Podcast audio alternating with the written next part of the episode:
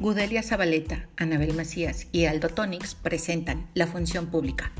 La relación del Estado y los servidores públicos surge con motivo de un acto administrativo consistente en asignar una función pública a la persona que considere idónea para su desempeño. Se clasifican en 1. Altos funcionarios. Son las personas de primer nivel en el ejercicio de la administración pública. Su función se identifica con los fines del Estado. Ejemplo, el presidente de la República, diputados o senadores. 2. Funcionarios tienen poder de decisión, mando de persona y ejercicio de autoridad. Ejemplo, jefes de unidad departamental hasta subsecretarios. 3. Empleados. En otro tema, en el régimen jurídico encontramos el derecho disciplinario y derecho laboral burocrático, que surgen para limitar el poder otorgado a la autoridad y tienen sus propios valores con el fin de mantener la disciplina de la organización jerárquica.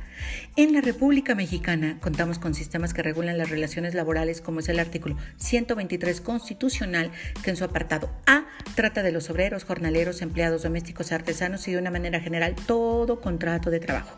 En el apartado B, los que elaboran para los poderes de la Unión, el Ejecutivo, Legislativo y Judicial y los organismos descentralizados como son ejemplo la Secretaría de Gobernación, la Secretaría de Hacienda y Crédito Público, etcétera así como la Ley Orgánica del Servicio Exterior Mexicano regula a los que trabajan en las ramas diplomática, consular y administrativas, que son los que promueven y salvaguardan los intereses nacionales ante los estados extranjeros. Un ejemplo están los embajadores mexicanos.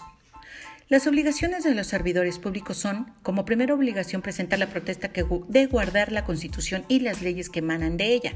Tienen valores tutelados que son la legalidad, o sea, un ejemplo, la falsificación de documentos, la honradez, no cometer peculado, lealtad, un ejemplo, respetar el código de ética, la imparcialidad, ejemplo, buen trato a la comunidad y la eficiencia. Asimismo, deben presentar la declaración de situación patrimonial, siendo esta obligación únicamente para los servidores públicos que ostenten los cargos de jefe de departamentos y superiores. Ejemplo, bueno, pues por algún recurso que exceda sus ganancias, ¿verdad?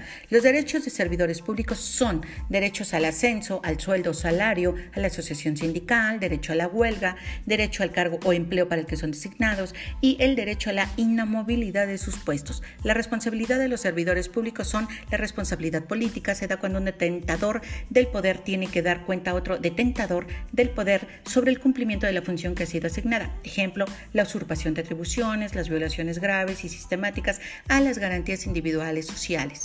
La responsabilidad penal se configura por los actos u omisiones que constituyen infracciones, ejemplo, el robo, el abuso sexual, el homicidio. La responsabilidad civil, el daño que causan los funcionarios o los particulares puede ser económico, daño moral, afectación a sus sentimientos, creencias, reputación, vida privada.